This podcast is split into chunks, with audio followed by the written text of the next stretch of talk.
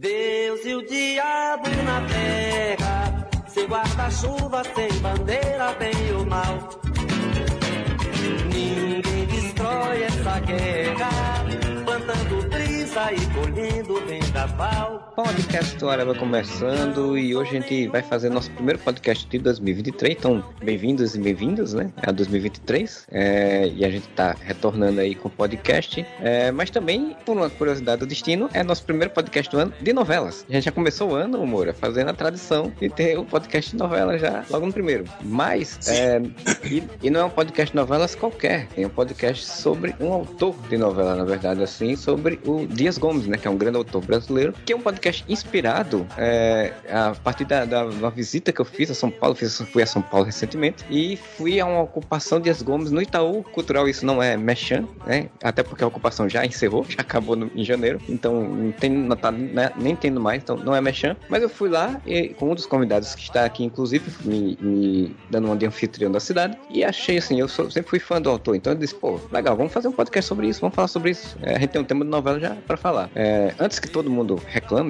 é, e fale logo vendo nos comentários, dizer, eu convidei o senhor Modeste, mas ele disse que não poderia participar, né? O Modeste que é um clássico aqui dos podcasts sobre novelas, mas estamos aqui, eu, Marcelo Soares, para falar sobre isso, e o meu, meu querido amigo Tiago Moura. Tô certo ou tô errado? E o convidado, mas também da casa aí, foi o meu anfitrião, enquanto da minha passagem por São Paulo, o senhor Cliff. Vamos pular os entretanto e ir direto pros finalmente. Pois é, né? A gente vai falar aí sobre Dias Gomes, né? Que é o um, nome dele oficial, né? É Alfredo de Freitas Dias Gomes, ó, o nome bonito. Que ele, ano passado, fez 100 anos do nascimento dele, né? A gente passou essa data, então a gente tá comemorando 2023. Mas eh, ano passado fez 100 anos do aniversário dele e ele morreu em 1999. É, e aí foi um cara que fez um fio livro, fez teatro, fez outro de filme, fez novela, né? Principalmente na Globo, as novelas, enfim. E fez muitas obras clássicas e famosas aí que a gente ouve falar pra caramba até hoje em dia, né? E, e assim, é um cara que começou, que tem uma grande história, uma grande história, inclusive, sobre é, a, ele e a ditadura, né? Que ele escrevia muito sobre questões que a ditadura militar no Brasil não gostava e que infelizmente morreu em 1999 é, num acidente de carro besta, esdrúxulo, em que ele e a esposa estavam no carro, o motorista do carro, num táxi no caso, o motorista do táxi fez uma curva num lugar que não podia, bateu no caminhão, ele tava, o Dias Gomes estava sem cinto, foi jogado para fora, bateu a cabeça e morreu, infelizmente, né? Mas, era, né? só uma correção, ele tava com a esposa porque ele era casado com a Janete Correia. E ela tinha falecido há alguns anos, eu acho. Tava, tava com outra esposa já. Ah, tá. Olha, só que safadinho. É, tava, deixa eu até ver aqui o nome da, é, cadê?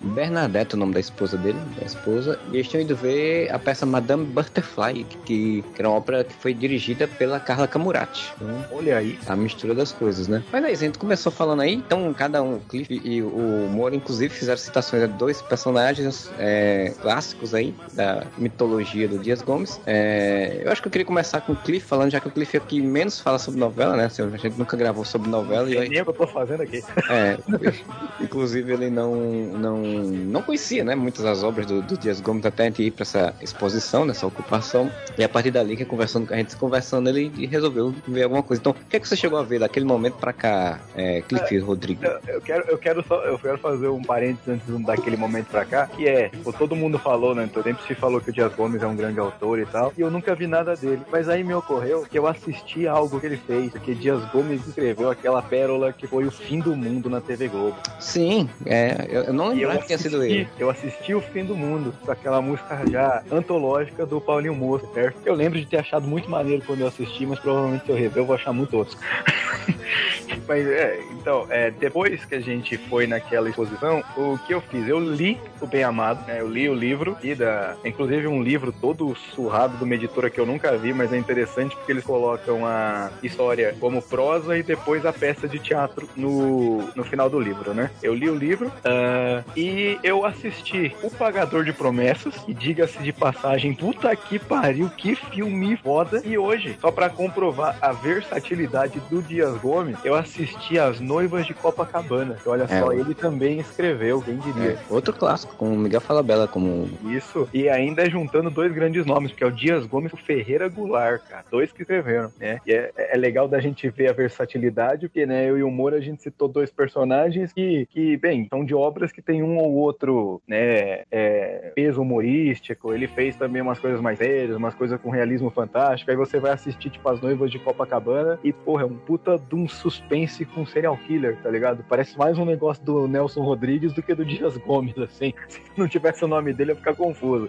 Mas, pô, foi isso que eu acompanhei aí do, do, do grande membro da Academia Brasileira de Letras. Eu fiquei muito contente de ver lá a beca que o cara usou quando ele foi lá pra, né, pra assumir a cadeira dele. É, eu tô vendo aqui que o 33 peças de teatro, porra, oito livros, quantas novelas? 15 novelas e cinco minisséries e dois seriados. Então, ah, muito... Era uma máquina o cara, né? Fez muita coisa aqui. Bem, você falou bem até, você listou algumas aqui, deixa eu só listar algumas novelas para começar aqui, a gente vai deixar aqui bem destacado de novela. Ele fez, ele começou 1969 nas novelas, com a Ponte dos Suspiros, e aí entre algumas coisas famosas, ele tem um Bandeira 2, que é uma novela bem famosa também dele, já teve. O, o, Bem Amado, né, que foi em 73, a novela. O Espigão. Teve uma série também, do teve uma Bem série Amado. também, teve. Aí, o Espigão em 74, aí vem a primeira versão de Rock Santeiro de 75, né, que a, a ditadura militar censurou. A primeira versão não chegou nem aí pro ar. Exato, uh, no dia da estreia foi censurada. E, e, uma curiosidade sobre a primeira versão de, de Rock Santeiro, que a, a viúva porcina era a, a Beth Faria. E Uau.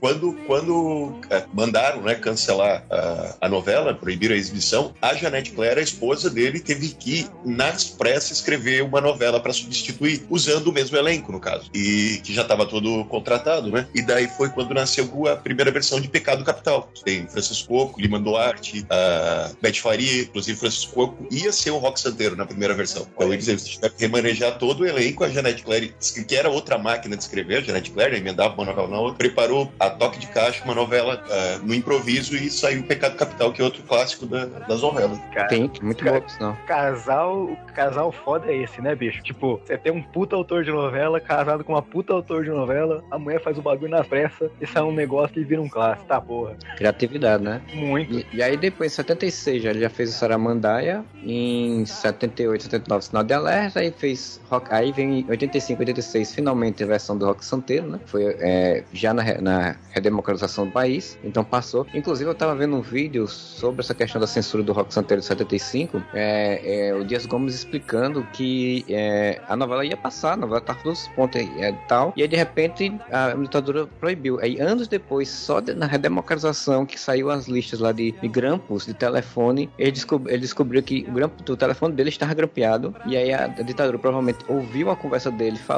que com um, um, um amigo, que ele tinha mudado os nomes das coisas, né, dos personagens, em algumas funções e tal, e aí o próprio amigo dele falando que, ah, não, então vai passar, porque esse porra é da militar é todo burro.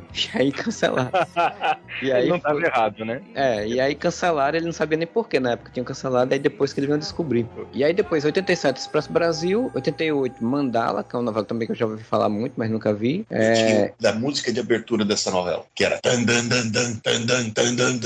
eu tinha, eu era criança, eu tive cagaço da abertura dessa novela. É, aí em 90 91, Araponga, né, que, que é que o personagem, né, era o personagem do, do, do falecido também, seu Vavá, né? Que ele, acho que era ele. Gostava. Era o Tarcísio Meira, que era o Araponga. Ah, o Tarcísio Meira que era o Araponga. Eu, eu, eu, na minha cabeça que era o Gustavo. É, Luiz Gustavo. O Mário Fofoca. É. E aí em 95 ele fez o remake de Irmãos Coragem, né? É, porque Irmãos Coragem, a primeira versão foi na época do Tupi ainda. E ele escreveu o remake de Irmãos Coragem, que não foi tão bem de audiência, foi uma novela das seis ainda por cima, né? No original era uma novela mais tarde, inclusive. Não era às seis horas da tarde. E aí em 96 ele fez a última novela dele, que não foi bem uma novela, que é O Fim do Mundo. Essa aí que o, o Cliff falou, né? Que foi feito a toque de caixa também para cobrir um buraco ali entre duas novelas, né? Sim, entre... tanto que ela é mais curtinha. Sim, ela tem exatamente 30 capítulos. Ela tem 30 capítulos. Ela foi feita antes do Rei do Gado. Ela foi a novela que se antecedeu o Rei do Gado, esse grande clássico da dos noveleiros nacional. É. E aí de minissérie ele fez uma série, é, uma minissérie chamada 1982, que de acordo com a Wikipedia está inédita até hoje. Em 88 ele fez o, a minissérie do Pagador de Promessa, né, que já é uma história dele, né? É um, uma peça teatral e que já tinha ganho, é, já tinha ganho um, um, filme em 62, né? Que é esse que o Cliff falou. que o filme de 62, inclusive, Ganhou- premiação, ganhou, Ganhou a Cannes. palma de ouro de Cannes. Foi o único É, então, filme, é um filme- nacional a ganhar, né? O único brasileiro a ganhar. E foi o primeiro filme latino-americano a ser indicado a Oscar, de- a Oscar de melhor filme estrangeiro. É um É. puta filme. É, eu também não tinha visto, só vim ver recentemente. Eu vi, na verdade, ontem, antes desse dia da gravação. Eu também vi É, ontem.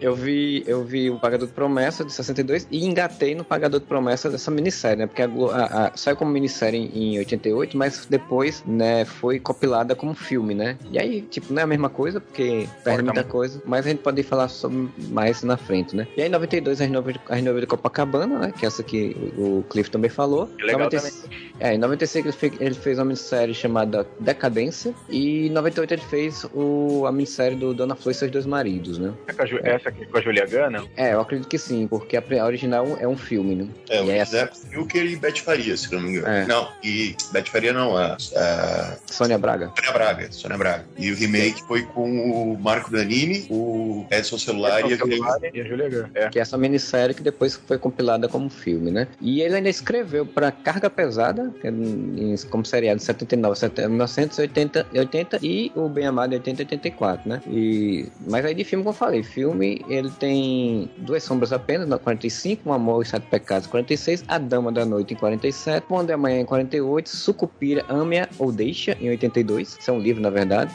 é, Odorico na Cabeça em 83, Derrocada e Decadência 94 95, né? É, são os livros que ele escreveu. É, é bom, é bom dizer que o, que o Bem Amado teve um remake em filme, né? Com o Marco Nanini. É bem legal, eu assisti no cinema. É, que na verdade é, é uma. É, é filme, é, era filme, né? Depois que virou série, né? Acho que foi primeiro É, pra filme, é. depois pra série. É, e aí você vê que o grande clássico, assim, né? O grande sucesso dele aí. Você vê que no, com o livro ele já tinha escrito Sucupira e Odorico na Cabeça. Dois livros que depois ele transformou no, no Bem Amado, né? E, e de grande sucesso dele aí, que é o Pagador de Promessas, na verdade era uma peça de teatro, né? O protagonista do filme, né, que é o Leonardo Vilar, ele é o ele era o protagonista da peça. Quando o Anselmo Duarte foi fazer o filme, ele escalou, né, o próprio ator da peça pra fazer o filme. É, e assim, vale salientar que eu, eu- como eu vi também a série, a série de 88, é, eu gosto muito mais do, do ator original aí do que o, o José Maia. O José Maia eu acho bem, Porque José Maia é um ator ruim, né? é, eu acho bem, bem fraquinho nesse sentido assim. É, mas assim, tipo, é um cara, né, um monte de trabalho assim, e o mais interessante do, como a gente falou, citou esses personagens, a gente vai falar um pouco sobre essas novelas, sobre esses filmes, enfim, mas a, grande coisa dele era fazer essa- exatamente uma crítica social, né, ele fazia muita crítica social, muitas instituições, muita igreja, governos, poderes, militares, enfim, né, instituições aí que né, estão no poder de alguma forma nas histórias dele, então ele marcou muito por isso, então assim, se fala muito fazer remake, por exemplo, do Rock Santeiro, né, e aí muita gente fala que não dá pra fazer um remake do Rock Santeiro bom porque não vai ser a mesma coisa, né, porque o cara era um, era um, um, um- um gênio nisso daí. Eu quero, eu quero acrescentar que ca- o Torico Araguaçu é uma figura tão mitológica na nossa literatura que tem uma rua aqui em Jandira, a cidade que eu moro, que chama Rua Odorico Araguaçu. É, a gente pode começar falando do bem amado, inclusive, porque o, o, o Odorico, ele é uma, uma síntese já naquela época, né? Mas, enfim, a gente até aí, até 2022, a gente tinha muitos Odoricos aí aparecendo na televisão, né? Hum. É, mas ele era bem uma síntese mesmo dessa, dessa politicagem corrupta e sacana, né? Que o Brasil tem, sempre teve, né? E por isso que se tornou um personagem tão icônico, né? E, e tão forte na cultura. Sim. E a, a ideia do, do, do personalismo, né, das coisas que estão de tudo tá ele, ele ser o centro de tudo que acontece, né, e da- das maquinações para calar a, a oposição e também daquela coisa de fazer obras que são inúteis, gastam dinheiro público, demoram para ser entregues quando são entregues e tudo que você faz para conseguir né, manipular a população. É, o próprio discurso, né, do, a forma de falar do Dorico é muito é, esse, essa demagogia de político, né, que quer falar muito, ah, muito Bolado, muito difícil, na verdade, né, pra- porque é uma forma de encantar a população, né, tipo, dar, dar essa impressão de ser um, um cara inteligente, de ser um cara, enquanto ele não tá falando nada com nada, né, ele tá fazendo os neologismos que não existem, né. Né, é legal colocar que é, é, tava dando uma folheada no livro aqui e em um determinado momento alguém fala é, eu doutor coronel prefeito para chamar o Odorico, né? E é, isso, isso, é muito legal porque se a gente for, for lembrar, né, da, da, da, da, história do Brasil, a gente tem aquela questão de você tratar uma autoridade por doutor, né? Médicos, eu tô falando com vocês, advogado também, né? Porque doutor é só quem tem doutorado. Uh, e também a ideia do coronelismo, né? Que é aquela grande uh, figura de autoridade de uma região que usa o seu poder para manipular a população, para sempre ou ele ficar no poder ou alguém que ele apoia. Então eu achei muito curioso quando chamaram ele desse jeito no livro, porque ele é uma figura que ele representa tudo isso, né? É, ele, o Odorico ele é tão famoso, eu tava vendo aqui, que teve adaptação do, do Bem Amado para o Chile e para o México. Sim, é, no Chile é Sucupira. É, e no México é El Bien, Bien Amado. Né? E o do México de 2017, é de recente até. A abertura é uma maravilha, é tipo, Bonnie, é, é tipo o clipe da Bonnie Tyler. É maravilhoso a abertura dela, del Bien Amado.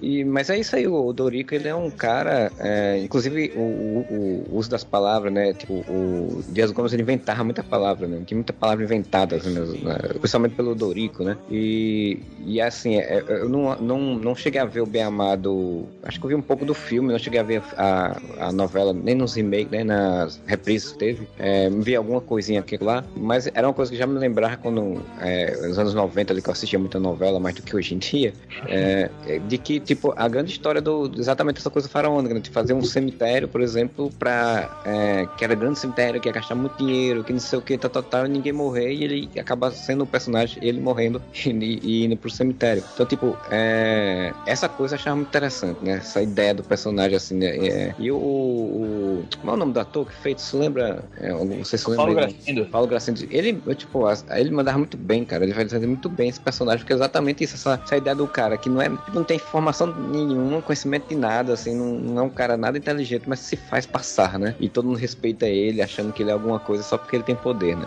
Sim. Sim. Então, esse lance do, do, do, do cemitério eu acho muito genial. Tipo, a grande obra da, da, da, gestão dele é fazer o cemitério, mas ninguém morre na cidade. Tem, tipo, tiroteio na cidade e não pega bala em ninguém, sabe? Daí ele vai lá e contrata um matador de aluguel, o Zeca Diabo, pra ir pra, pra cidade, só que aí ele descobre que o Zeca Diabo é um matador arrependido, que não quer mais matar. É muito bom, cara. Ele, o Odorico tem todo esse discurso, né? O discurso de, tipo, defensor da família, não sei o quê. Ele tem um caso com três irmãs, tá ligado? Com as irmãs Cajazeiras. É, é muito bom só, a crítica à hipocrisia da classe política brasileira. Concordo, concordo plenamente. Assim. E isso que eu acho legal do Dias Gomes. Eu tava vendo, vendo assistindo Pagador de Promessas, né? E relembrando exatamente as novelas, é, o, é, a, a, o Bem Amado, principalmente para mim, o que eu tenho muito mais assim, fresco na cabeça, O Fim do Mundo, que é exatamente essa coisa da, da, da, da crítica às hipocrisias da elite e de como ela explora é, muito o pobre, né? E, tipo, é, o Pagador de Promessas, né? Que foi uma coisa que eu, recente que eu vi ontem.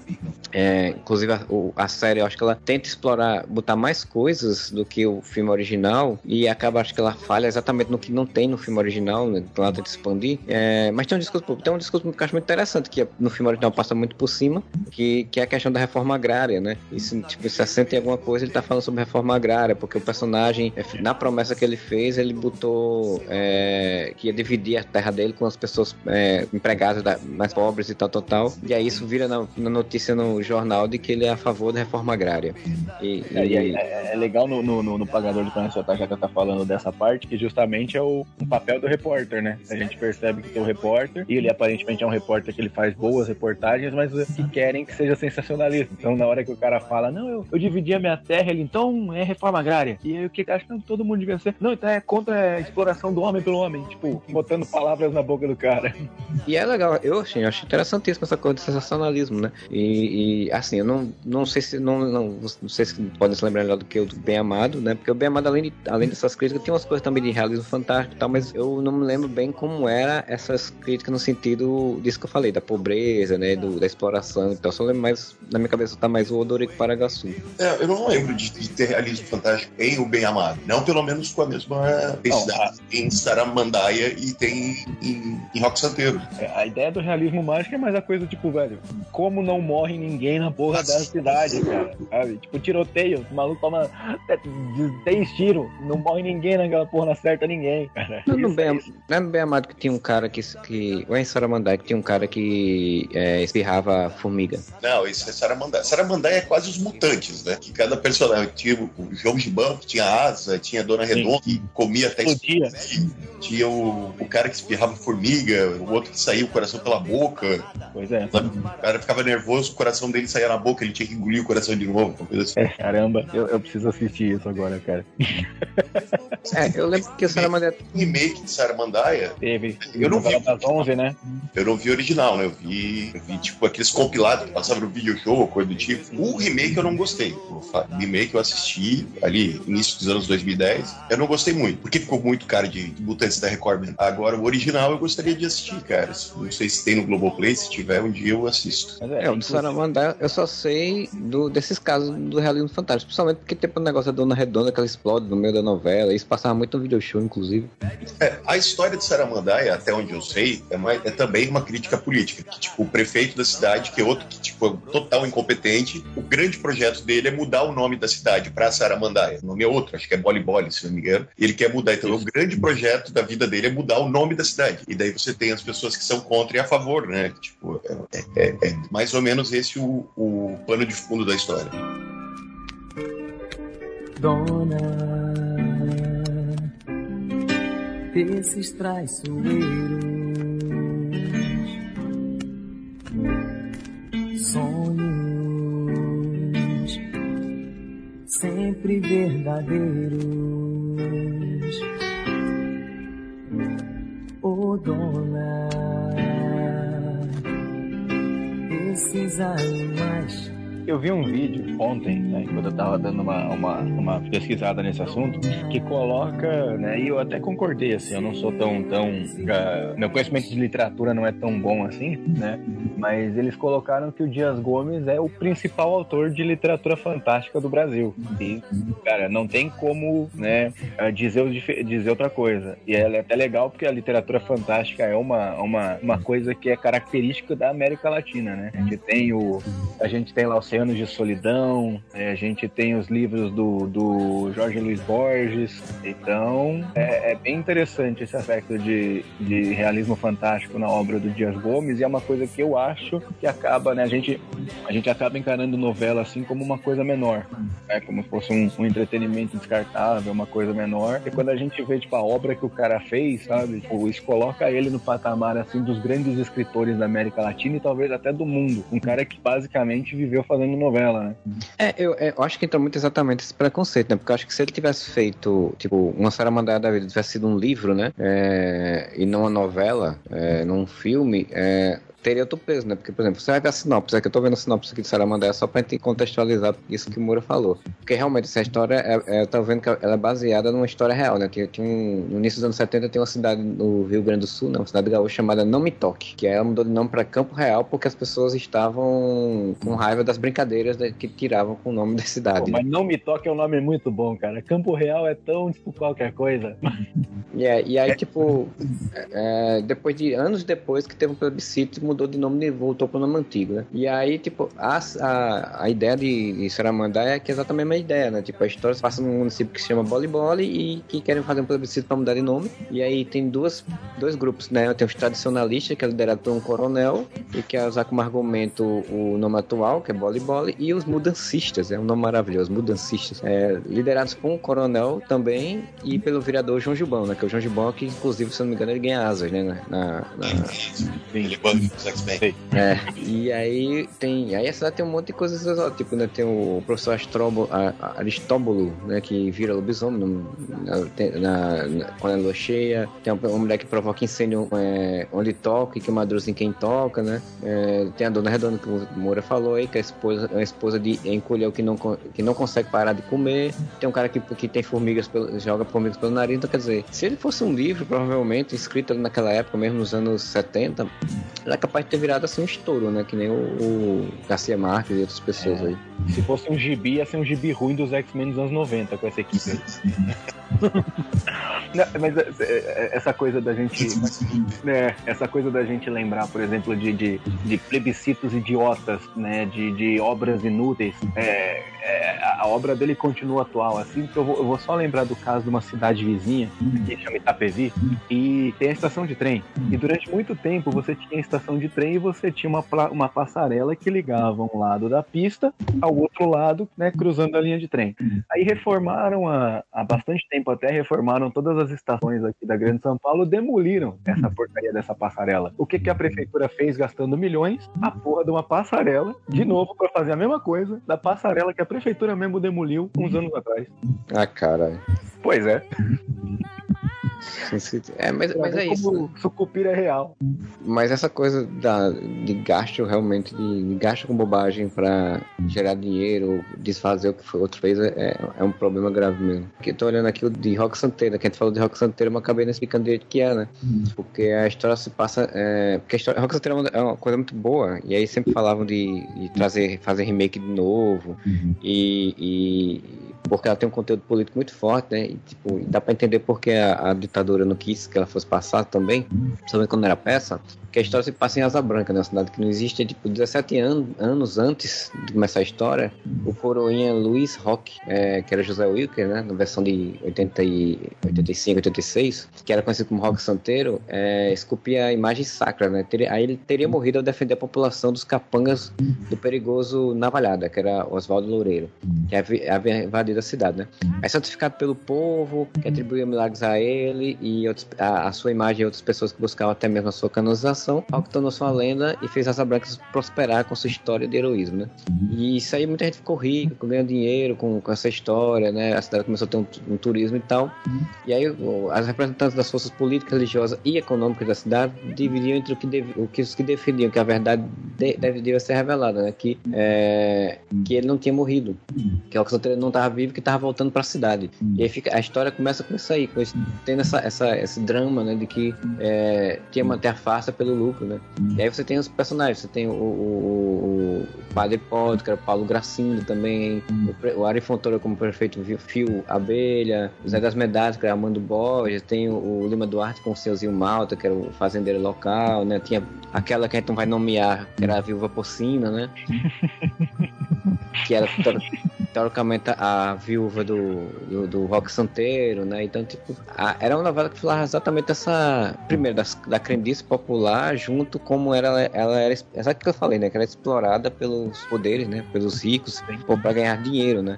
Tem até uma cena que eu tava vendo do, do senhorzinho Malta, né? O Lima Duarte, ele falando que essa coisa das, das, das, das prefeituras, dos conchavos, né? Que o personagem dele tava. é, era dono de umas terras onde ia ser construído o, um aeroporto, né? O- do, da cidade, assim. E aí, tipo, na cena era ele dizendo, pô, mas é, o que é que tem de mais, né? Tipo, se é pra alguém lucrar, tem que ser eu que sou dono das terras e tal, né? Então, tipo, esses conchavos, né? E aí, o... é, imagina você em 1970 e pouco é, falar sobre isso, né? Falar sobre, sobre essas coisas no meio da, da ditadura, assim, né? Então, Tem. Não, e falando muito abertamente, né? Sara Mandaia, pelo menos pelo que o cara vê, né? O cara sabe, era mais de chavado, né? É, Era mais de chavado o, o debate. Tanto que a novela é mais lembrada por causa das, das né, dos X-Men ali do que da história política em si. Mas não, Rock Santeiro é literalmente uma crítica à exploração da fé pelo poder, tá ligado? Você você vê, tipo, o padre, o, o Zé das Medalhas, que é o empresário da cidade, o coronel, o prefeito, todo mundo tá ganhando dinheiro porque criou-se a lenda do Rock Santeiro. E quando o cara volta, eu acho essa premissa muito genial. Tipo, a, a cidade prosperou em, em cima da morte e santificação, entre aspas, um cara, e depois o cara volta. Na verdade, ele não morreu porra nenhuma, ele fugiu com o dinheiro da- que, que o, que o Navalhada tinha roubado da cidade. Fugiu da cidade, todo mundo tirou ele por morto, fizeram de santo, só que o cara volta pra cidade. Sem fazer ideia que ele virou, porque, né, ele tá falando dos anos 80, então não tinha internet, né? Eu não fazia ideia que a cidade tinha virado um polo religioso, ah, né, uma, nossa, cidade de Aparecida lá por causa dele. E daí, sem saber o que fazer agora que eles descobriram que o cara tá vivo, cara. É muito genial. Tanto que a viúva porcina, ela sequer conheceu o Rock Santeiro, né? Ela era, tipo, se não me engano, ela era caixa de supermercado de uma cidade próxima e ela era amante do senhorzinho Malta. Daí, como o senhorzinho queria tirar, trazer ela pra cidade pra ele ficar ali perto dela, ah, ele trouxe ela dizendo que ela era noiva do, do, do Rock, tá ligado? Antes de ele morrer. Então ela era conhecida, né? Tipo, a viúva que nunca foi, né? Porque ela nunca quer conhecer o Rock Santeiro. Então é, é, é uma ideia muito genial. E o final de Rock Santeiro até hoje é muito polêmico, digamos assim. Até tava vendo uma reportagem no YouTube, lá da época, falando sobre a repercussão de, do final de Rock Santeiro. Que no final acabaria-se um triângulo amoroso entre o Rock, a viúva porcina e o, o senhorzinho Malta. E boa parte da população, tipo, o Rock era o herói da história e o senhorzinho era o vilão. E no final, a viúva porcina fica com o vilão, ela fica com o Lima Duarte, o senhorzinho Malta. Até uma cena que remete a Casablanca, né? Que final de Casablanca, no, no avião.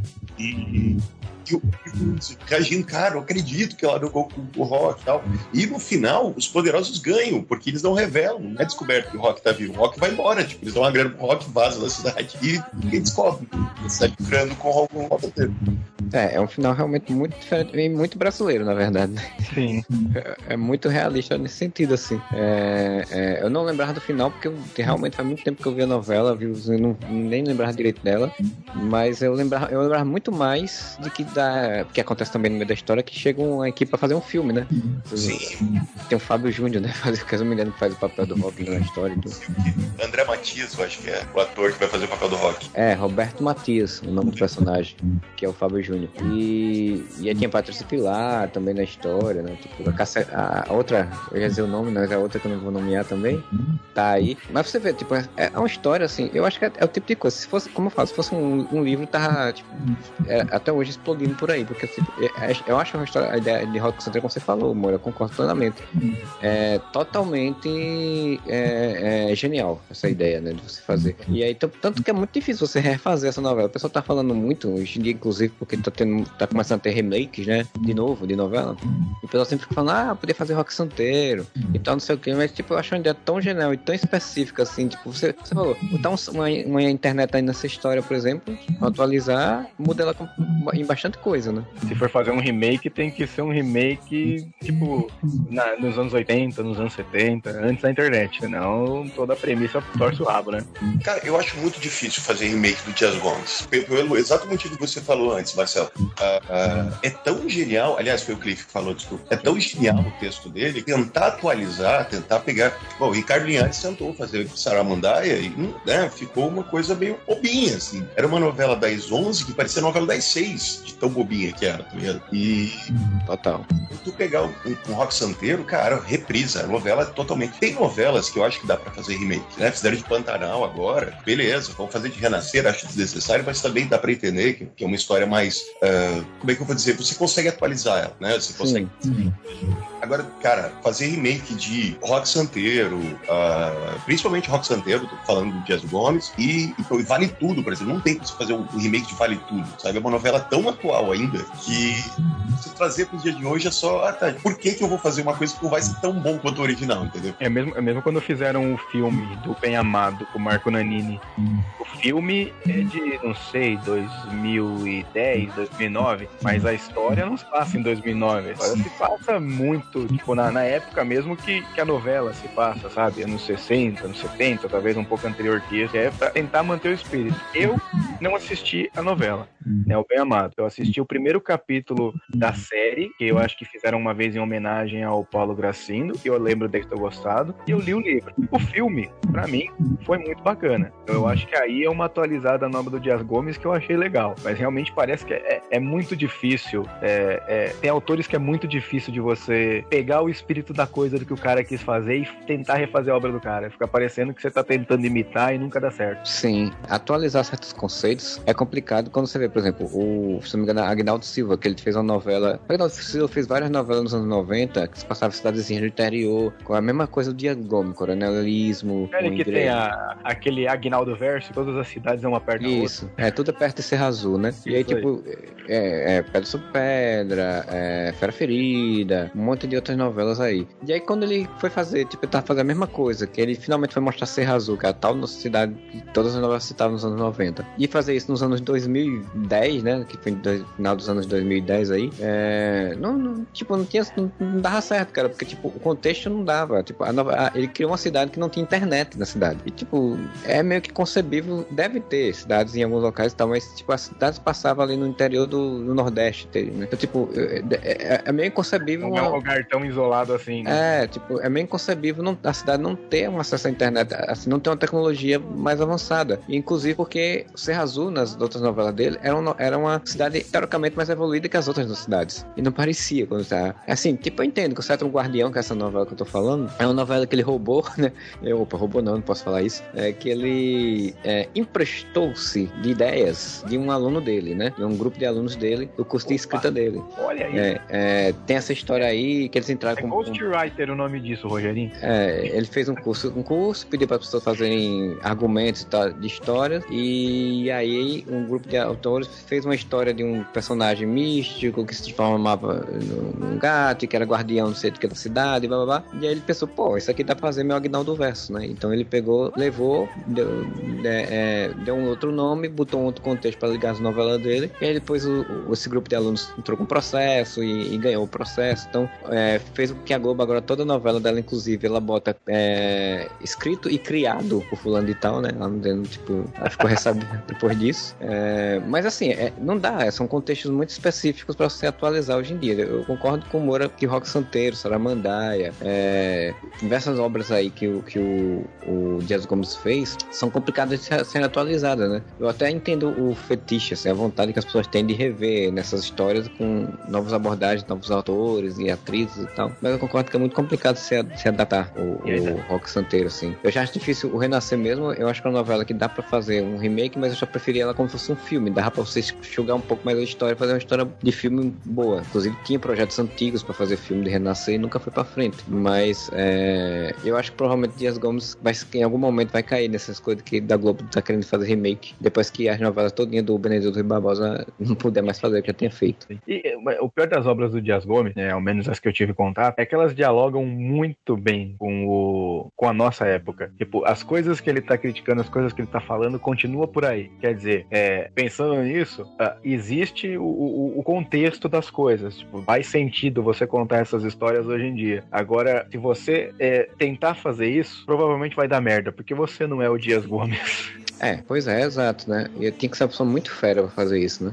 É, eu lembro que tinha outra novela também que o pessoal falava muito, quando na época teve o remake do Tititi, né? Teve remake de algumas novelas que, que há uns anos, 10 anos atrás, por aí. É, se falava muito também de outra, outra novela pra fazer remake, que era o Que Rei Sou Eu, né? Que era uma novela que não é do Dias Gomes, mas era uma novela que tinha um contexto muito específico dos anos 80, era final dos anos 80, novela de 89, 90, que, que falava né, sobre um reino fantasioso, que era o Brasil, era um reino de colônia, né? de monarquia e tal, mas era toda uma referência à ditadura, ao Brasil, à independência, né, república e tal, tal, tal. E aí eu me lembro que no final, no final dos anos 2000, o pessoal falava muito em refazer essa novela, né, nesse fetiche de ver novelas antigas, e pediram pra autora que depois fez o Tita, fez o Tititi, fez essas coisas todas, é, para fazer, e ela falou, ah, não, não dá pra fazer porque é, é, a gente está numa ditadura comunista. É, naquela época ela não falou essas palavras, mas ela falou nesse sentido, né, dizendo que o, o, governo daquela época, que agora é o governo governo atual de novo, né, governo do PT, não, não censurar muito a mídia e não deixaria, não permitiria.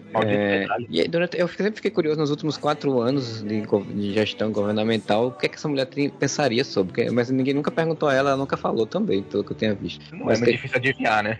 É. Mas então, são novelas assim que são muito boas, mas os contextos delas realmente são muito complicados. Hum.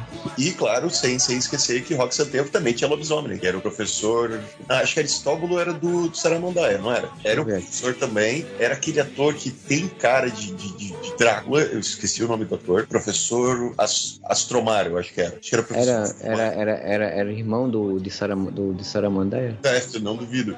E, e, e, tinha uma piada muito idiota. Eu, eu, revi, eu fui ver Rock Santeiro quando passou no Viva no início da década passada, tipo 2012, acho, 2011. E tinha uma piada muito idiota, muito quinta série. Toda vez que ele era apaixonado pela personagem da Lucinha Lins, que essa sim era a verdadeira namorada do Rock Santeiro na infância. E ele era apaixonado e ele ia cortejar ela, né?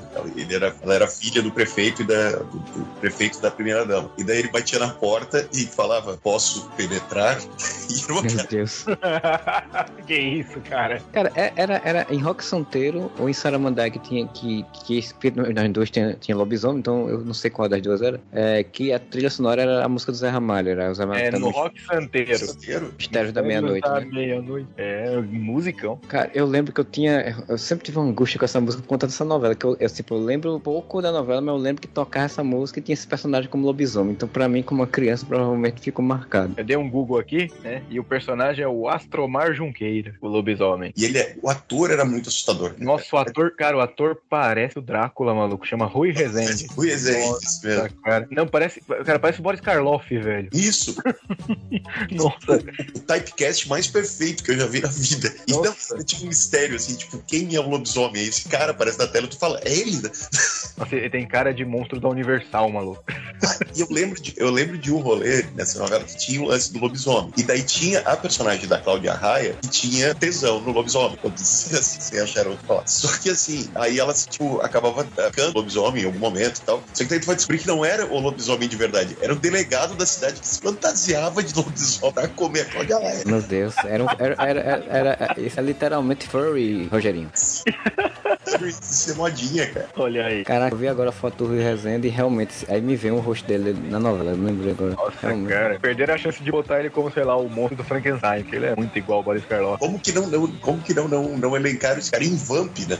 Não é? Ele tem Putz. muita cara de vampiro, ou então no beijo do vampiro, né? Sei lá. Gente perceber que essas ideias são tão frágeis e e, no entanto, atrapalham nossa única maneira de respirar. Já vem do ciclo do açúcar, fizemos cópias mal feitas, ultrapassadas receitas, agimos como dementes. Já vem do ciclo do açúcar, fizemos cópias mal feitas, ultrapassadas receitas, agimos como dementes. Macaco aí 17 na corrente.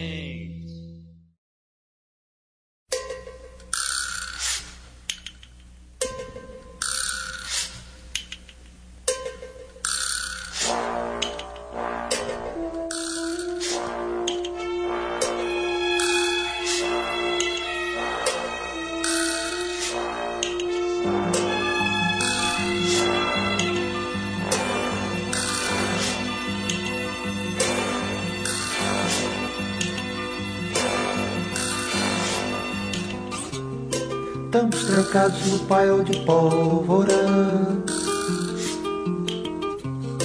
Paralisados no paiol de pólvora. Olhos vendados no paiol de pólvora. Dentes cerrados no paiol de pólvora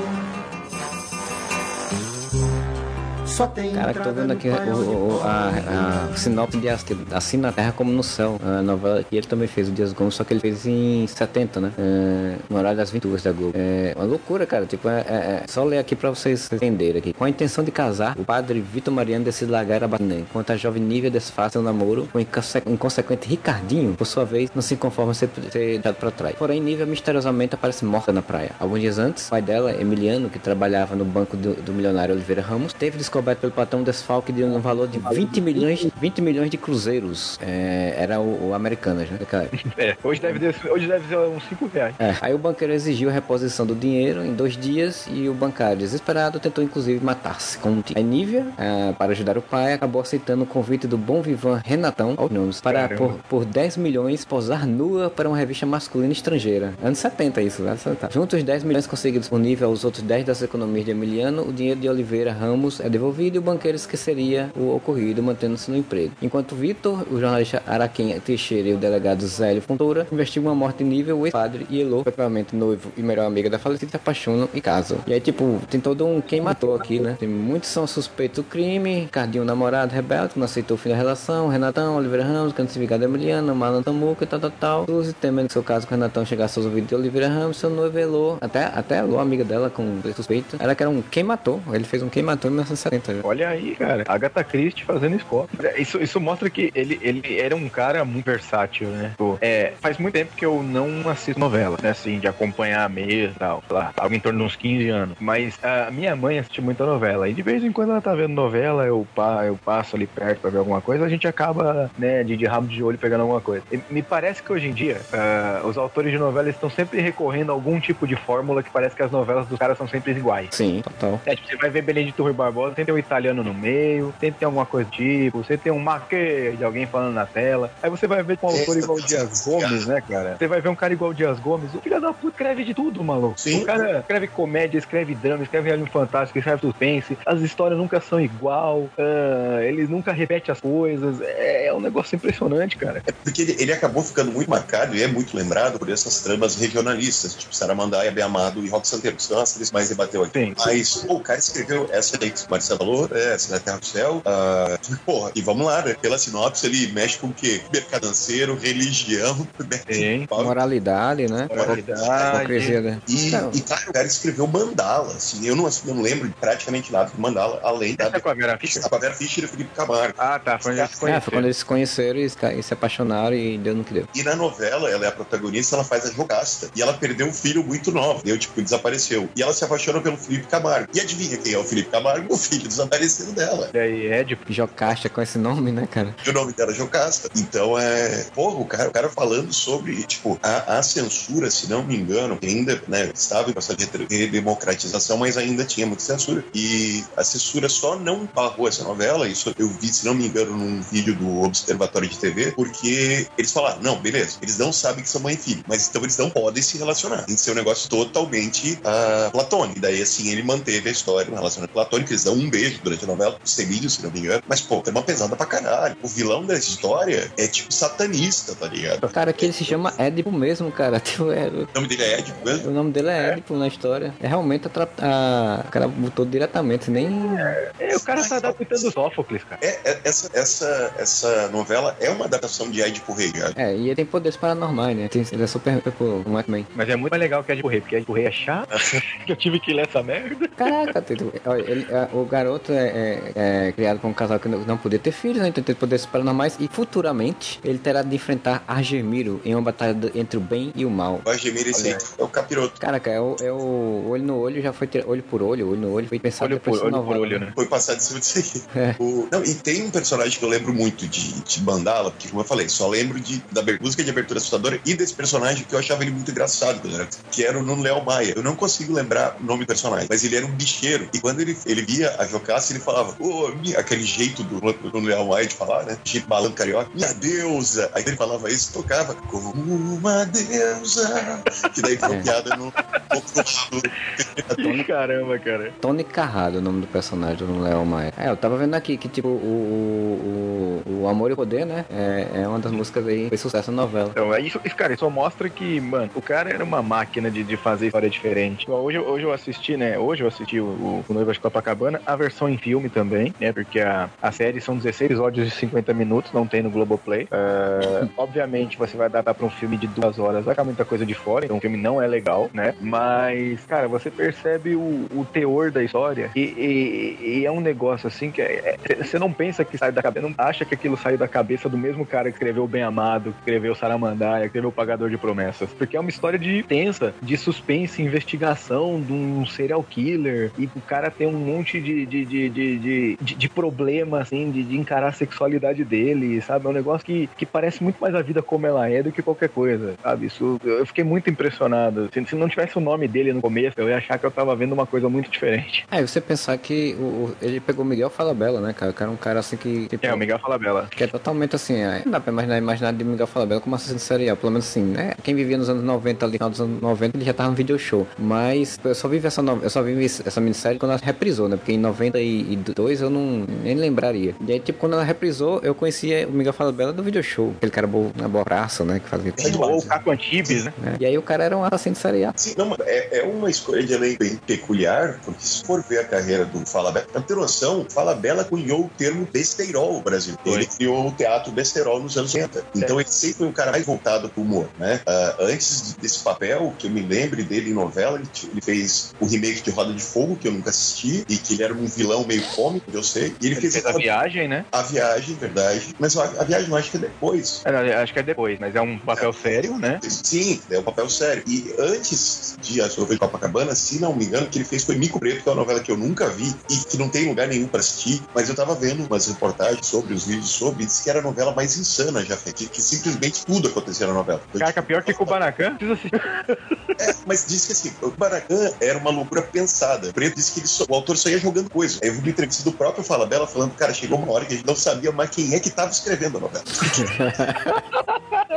Era um troço, que eu vi nessa reportagem, até na entrevista do Falabella, a novela começou com uma premissa básica, até simples. Um cara, que era o Luiz Gustavo, normal, ah, bem, bem medíocre, assim, né, trabalhador de despachante, sei lá, e, e daí tem uma, uma senhora rica que tipo, morre, se não me engano, e por um erro no cartório, um erro de coisa, de registro, fica o nome dele. Tipo, era pra ser, o herdeiro era pra ser um cara que tinha um nome parecido com ele, assim, e acabou indo por esse cara. E daí ele do nada fica rico, e daí o Falabella é um dos filhos da, da velha que morreu, e daí todos os filhos querem tomar a, a fortuna da velha. Mas diz que começou uma insanidade, do nada eles aparecem ser um irmão gêmeo gay do, do, do personagem do Falabella. não sabia o que esperar do próximo capítulo, era completamente insano. Caraca, mano. O gibi da Marvel nos anos 90, velho. Isso. Eles iam fazendo na medida que ia passando, né? Tipo, nem ia pensando. E, e como era uma novela que parece que tava com uma audiência muito baixa, eles foram despirocando porque queriam chamar audiência. Daí gravar e faz qualquer coisa aí. É, parece o, o Bang Bang do Mário Prata, que a novela com duas semanas. Nossa, aquela novela foi horrível. Com duas semanas ele foi demitido. Nossa, eu assisti. Cara, que ruim que era E aquilo. botaram o cara de, de Kubanacan, que ele fez todos os clichês de Kubanacan na novela e não, mesmo assim não funcionou. O Lombardi levou o Marcos Pasquim sem camisa junto, tá dando a novela. Nossa. Oi. Uma coisa boa que a novela, apesar que hoje em dia é uma coisa que você entende que é uma, é, pra mim, que é uma sacanagem, assim, no sentido de, de outras coisas, né? De, que hoje em dia tem uma importância, que é o, é, o, é o, o, o Sidney Magal, né? É o Sidney Magal, né? Ah, o E- Zorro. O Zorro e o, o, o outro lá, que se, se veste de mulher toda hora. É um negócio totalmente... Não, eu, eu acho genial, porque ele pegou o Sidney Magal, transformou no Zorro, Zorro, que era o cabeleireiro da cidade. E daí eles pegaram um erro de tradução antiquíssimo do, do- da nossa história brasileira, que é transformar o Lonely Ranger, né, o cavaleiro solitário em Zorro. Zorro aqui no Brasil. Então o companheiro do Zorro era o tonto, né? Sim. que era o Eliseu, o seu Batista, né?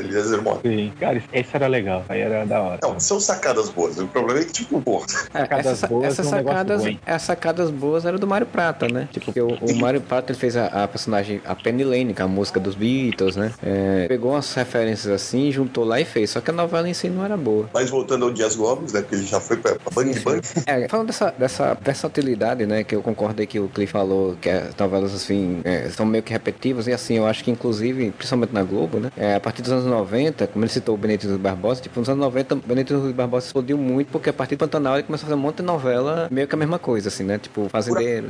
As, ca- as novelas dele, tudo mistura na minha cabeça. Que eu não sei o que é Terra Nostra, eu não sei o que é Esperança, eu não sei o que é porra nenhuma. É, ele fez Pantanal, aí foi chamado pra Globo pra fazer é, Rei do Gado, né, se não me engano. Não, renasceu. Renascer, foi Renascer e depois veio o Rei do Gado. E, e, é tipo, e aí começou tipo uma época, né, assim, né, nos anos 90, anos 2000, é, de autores que meio que faziam as mesmas coisas porque eles meio que funcionavam, né? É ele, a Glória Pérez, o próprio Agnaldo Silva que a gente já falou, né? Era um O personagem. cara do Panacan. O cara do Kubanacan, tipo, eles meio que faziam as mesmas coisas porque deu certo e vai seguindo. Então, alguns desses autores, inclusive, meio que entraram na- no ostracismo porque o próprio Agnaldo Silva, que ele não conseguiu se renovar direito, né? Ele foi pra outros formatos e também repetiu. E a, a gente tá vendo agora a própria Glória Pérez, que é a novela atual dela, Travessia, é uma novela fracassada e, e realmente muito ruim. E que ela tá tentando fazer coisas que ela já fazia em outras novelas que não funcionam, né? E, e- e- mas, tipo, o- os Dia Comes, é, é, eu tava vendo aqui um- uma trama, que a gente já falou de algumas tramas da diversidade dele, mas você tava vendo a trama de Decadência, que é uma minissérie de, de- dos anos 90, 95 aí. É,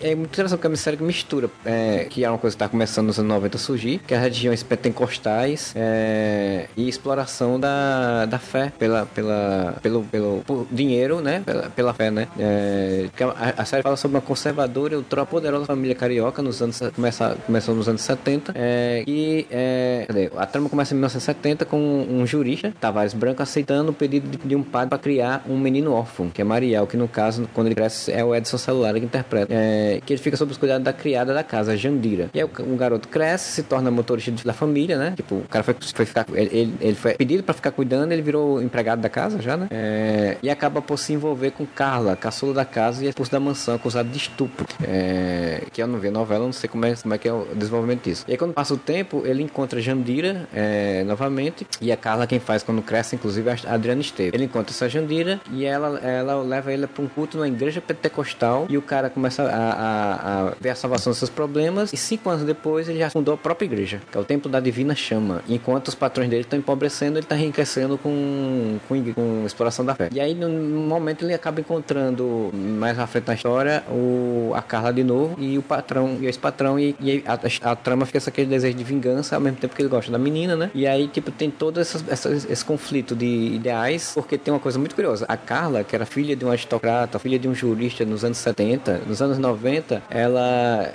é, se incomoda porque o cara tá querendo crescer é, a partir da exploração da fé e ela é bastante politizada. Aí a sinopse aqui na Wikipedia inclusive bota bastante politizada, eleitora do PT. E aí não concorda com seu jeito pouco ético de agir. Sensacional. É, você, a gente percebe no Dias Gomes que ele tem temáticas parecidas. Temáticas tipo, ele vai criticar a igreja, ele vai criticar a exploração uh, capitalista das coisas, ele vai criticar a hipocrisia. Só que ele consegue fazer isso contando histórias diferentes, de jeitos diferentes, de gêneros diferentes, ainda que no fundo, no fundo, ele esteja falando da mesma coisa. Sim, porque você ver, é, é, o cara fez, nos anos 90, uma minissérie é, sobre, sobre aristocracia, sobre neopentecostal. E deixa eu ver aqui, nos anos 90 ele fez, fez as novas de Copacabana. E depois em 98 ele tava escrevendo, fazendo versão de, de série de Dona Foi e seus dois maridos. Por pouco tempo ele fez coisas totalmente diferentes, né? Totalmente distintas. Tem contar que depois de Decadência ele foi fazer o fim do mundo, né? Essa, essa novela que falou aí. É, eu, só, eu só lembro que é muito maluca essa novela. Não lembro se ela tem crítica, porque, bem, eu era muito novo, mas era muito novo, muito da hora. E eu só quero dizer que o nome da cidade de fim do mundo, que ele também era bom pra bolar nome, é Tabacópolis. Puta nome Sim. de cidade legal. É, do fim do mundo eu lembro muito da abertura e lembro muito da música do Paulinho Mosca, né? Que tinha a trilha sonora, é, que é que ficou clássica sempre, até hoje ele canta no show deles e tal, tal, tal. E lembro do Paulo Betti como esse vidente, né? O Joãozinho da Dagmar, que prevê o fim do mundo. E aí eu lembro o, a, a, última. É, a, e a última coisa que eu lembro exatamente é que no final não acontece fim do mundo. Então, o que, que eu lembro do fim do mundo? Eu, eu tenho as informações que eu colhi, né? Fim do mundo era para ser uma minissérie e como Renascer, a, produção de Renascer era muito grande, né? principalmente ali os primeiros capítulos de Renascer que se passam na, durante a Segunda Guerra Mundial, é, era uma produção muito difícil de fazer, então atrasou. Eles não tinham uma leve de capítulos pronta o suficiente. Chegaram aqui as Gomes e falaram: mano, se vira aí, precisamos de uma, de uma novela de 30 dias. Foi uma novela que durou um mês. Uh, e a história é: o Paulo Betti, ele tem uma visão de que o mundo vai acabar, ninguém acredita nele, só que, tipo, as coisas que ele fala, os sinais que ele deu, começam a acontecer. Eu não lembro quais são os sinais. Mas, tipo, como se fosse as sete pragas do Egito, sabe? E daí as pessoas começam a acreditar que o mundo vai acabar mesmo. E tudo que ele fala acaba acontecendo. E o pessoal começa a ficar desesperado. E é uma cidade toda conservadora. Só que quando, tipo, eles chegam, eles ficam convencidos que o mundo vai acabar, todo mundo sai merda, sabe? Todo mundo se livra das suas travas morais para fazer o que queria. O cara larga a mulher pra ficar com amante, o delegado solta os presos, sabe?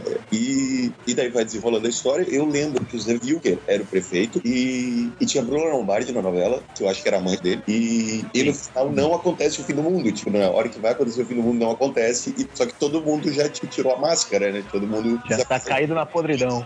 É, todo mundo tem que lidar com as consequências do, do que fez. Só que, e daí, isso pode ser uma memória falsa minha, depois teria que pesquisar. Se não me engano, a última cena é começa quando, tipo, todo mundo meio que né, passou um tempo e do nada começa a cair uns meteoros na cidade e o mundo acaba de verdade. Cara, o meteoro eu lembro que tinha. Eu lembro ter, dessa memória também na minha cabeça de que de meteoros caindo. Aí eu não sei se era sonho do cara ou se era real, mas lembro que tinha a questão do meteoro. É, eu tô vendo aqui, inclusive, que essa novela foi a primeira novela a criar objetos é, e animais virtuais em três plataformas de computadores. Provavelmente os. Porque tinha, tinha um, um negócio meio Independence Day numa cena, então. Eu acho que uns negócios de praga de gafanhoto, umas paradas assim. Não sei, eu também lembro só do meteoro caindo e da abertura do Paulinho Moço. Aí você, é, você vê todo um negócio, tipo, curiosidades aqui, tipo, a, a, exatamente isso, né? É, Rei do Gato ia se substituir Explode Coração, né? Era, era, e aí a produção de, é, da última, do Rei do Gato, tava atrasada e Glória Pérez, autora da história da procuração teve que ser liberado da Globo por, por contrato no início do, de maio para o julgamento da filha da, do assassinato da filha dela, né? Tânia Pérez morreu em explode do coração. E, Não, e, eu em. em, sim, em, de corpo e alma. É, ali foi também. E aí, quando ela foi fazer explode do coração, no contrato estava que ela tinha que ser liberada em maio pra participar e estar lá no julgamento. Eles tiveram que liberar. Então, por isso que, por, por essas duas coisas, foi a Rei do Gado, que era muito complicado e atrasou, e Tânia Pérez tinha que sair antes. E aí chamaram o Dias Gomes e disse: Tira aí, pega tua minissérie e faz uma novela. E mesmo assim, você vê, né? Tipo, não é uma grande coisa, deve ter sido. Se você for assistir, vai você ver, provavelmente tem muita coisa ali, deve, estar enrolando e tal, mas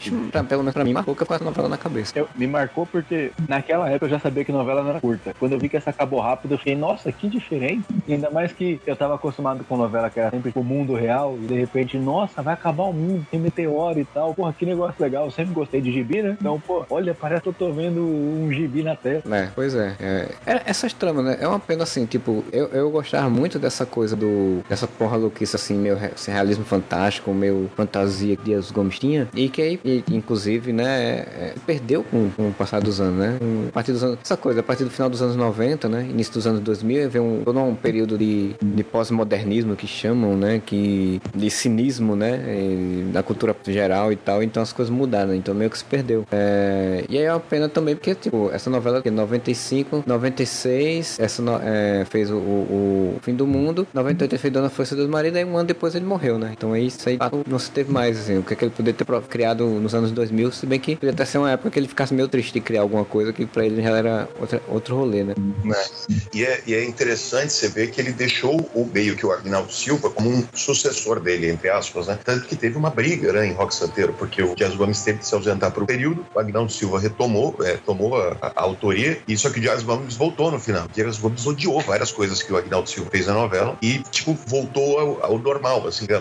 A, a ideia inicial dele. Só que se pegar ali essas novelas que já citou, né? Mas a Pedra sobre Pedra, Fera Ferida, A Todas essas novelas têm essa cara de Agnaldo Tieta, né? Sim. A Tieta, a melhor novela dele, tem esse negócio do Dias Gomes. Não tem, na minha opinião, a mesma carga de crítica social que o Dias Gomes tem. Mas você vê que tem esses cacuetes, esse- essa, digamos assim, esse legado do Dias Gomes, né? Da, da cidade conservadora, da pessoa que chega trazendo a novidade, da- do, do fanatismo religioso tal. Toda a novela do Aguinaldo tem uma beata fanática que é a vilã da novela. Então, é, por mais que o Aguinaldo, eu acho que não, não nem perto de conseguir ah, substituir o Dias Gomes ou chegar ao, ao mesmo nível, você vê que a, a influência que o Dias Gomes teve em cima desse autor. né? É, assim, tá, tá colocado de um jeito idiota. Dias Gomes é o Alan Moore das novelas, o Aguinaldo Silva é o Grant Morgan. Isso.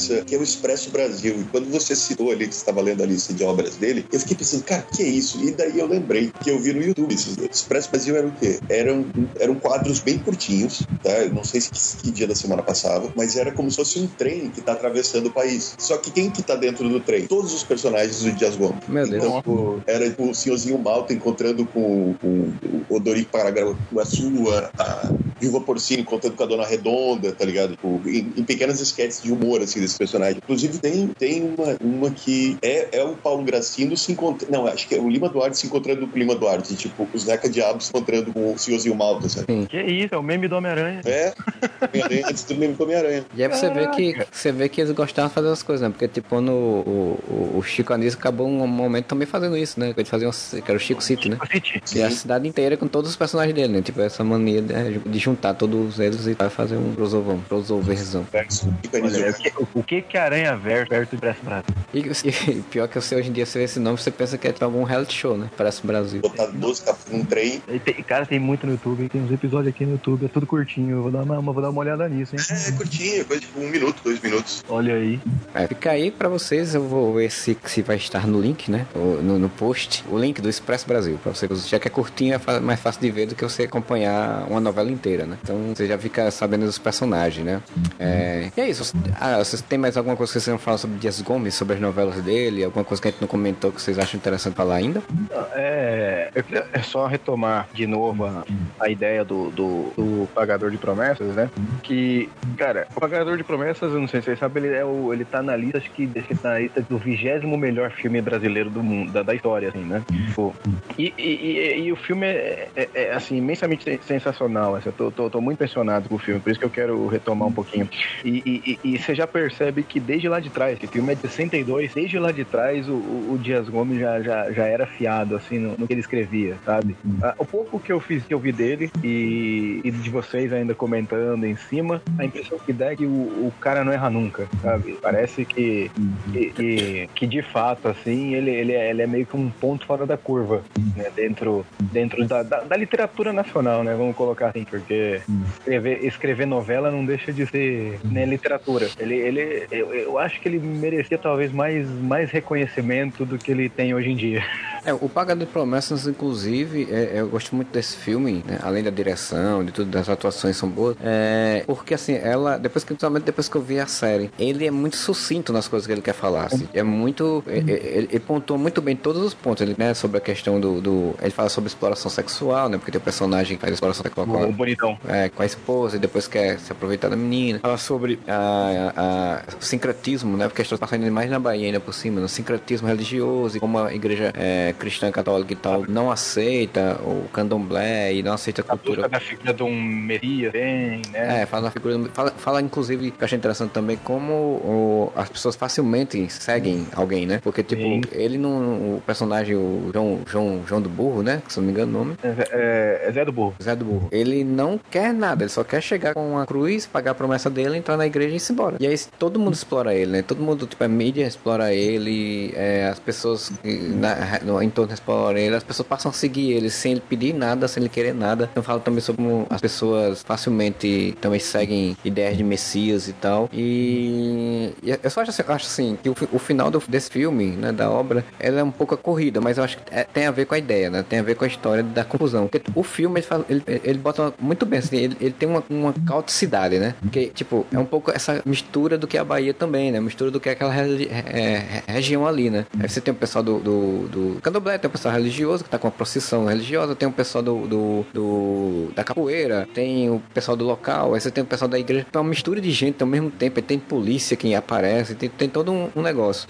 E, e isso é muito legal no filme. A série, ela tem tudo, tem, tem essas coisas, que é quando ela tá mais próxima do, do filme, é, ela pra mim fica interessante, mas ela tem, ela, ela, como é uma série, ela quer expandir muito, então ela mostra todo o contexto do passado do personagem, da cidadezinha dele, mostra, é, tipo, tem umas, tem, porque assim, no original, como a gente falou, tem uma, uma citação à reforma agrária. Na série eles botam textualmente, mas não é o protagonista, não é o Zé do Burro que, que tá é ligado a isso. Porque ele, se não me, pelo, se eu não me engano, ele nem divide a terra dele com o povo. É, a discussão é por um padre que é feito por um, por- por personagem que no meio da, no início da história já já é morto pelas oligarquias do local. E, e aí outro padre assume, é esse outro padre que diz onde é a basílica que o Zé do Burro tem que ir. Então, tipo, ele começa a querer falar de um assunto, mas tirando esses assuntos do protagonista e, e- e tira uns pesos assim. E eu achei a série um pouco, é, não sei se foi uma leitura que eu fiz, um pouco preconceituosa com a com Yansan, porque ela aparece como personagem, inclusive no final, assim, como se ela tivesse feito tudo pro cara morrer, né? Porque o, no- porque o personagem protagonista, é spoiler, a gente já falou muito, mas no final ele morre, né? Assim, é a ideia do Pagador Promessa da.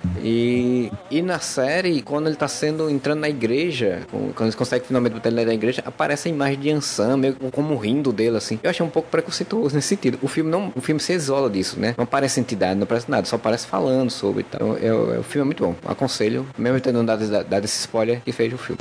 Então é isso, a gente faz ao final desse podcast. Podcast que a gente quis falar sobre Dias Gomes, uma, uma toada um pouco falar sobre novela, mas também de homenagear ele, que a gente passou batido ano passado, então, em homenagem a esse grande autor. E a gente resolveu fazer essa, essa homenagem aí. E eu não sei se a ocupação Dias Gomes do Itaú Cultural que eu falei no início, se ela vai estar em algum outro local. Se, se estiver, eu, eu coloco nos links aqui do post, porque ela encerrou dia 29. Tava em São Paulo, encerrou no dia 29. E eu não sei se vai para algum outro local ou não. Mas se tiver em algum local, então você vai ver. Eu vou ver se eu consigo colocar algumas imagens que eu fiz durante a, ocupação quando eu fui lá, das fotos que eu tirei, no post também para conferir, né? É, queria agradecer ao Cliff pela participação, muito obrigado pela presença. Ah, foi eu que agradeço aí, né? Pô, ah, foi muito bacana visitar ali a região da Paulista com você, né? Fui, fui em lugares aí que eu nunca tinha ido antes, né? Legal também que, que te despertou a ideia de, de poder gravar isso. Não, não sou assim grande, grande conhecedor do mundo noveleiro quanto é, você, o Moura e o Modeste, que são as enciclopédias da telenovela nacional. Mas, pô, agradeço aí quando surgir alguma oportunidade. Então aí, valeu.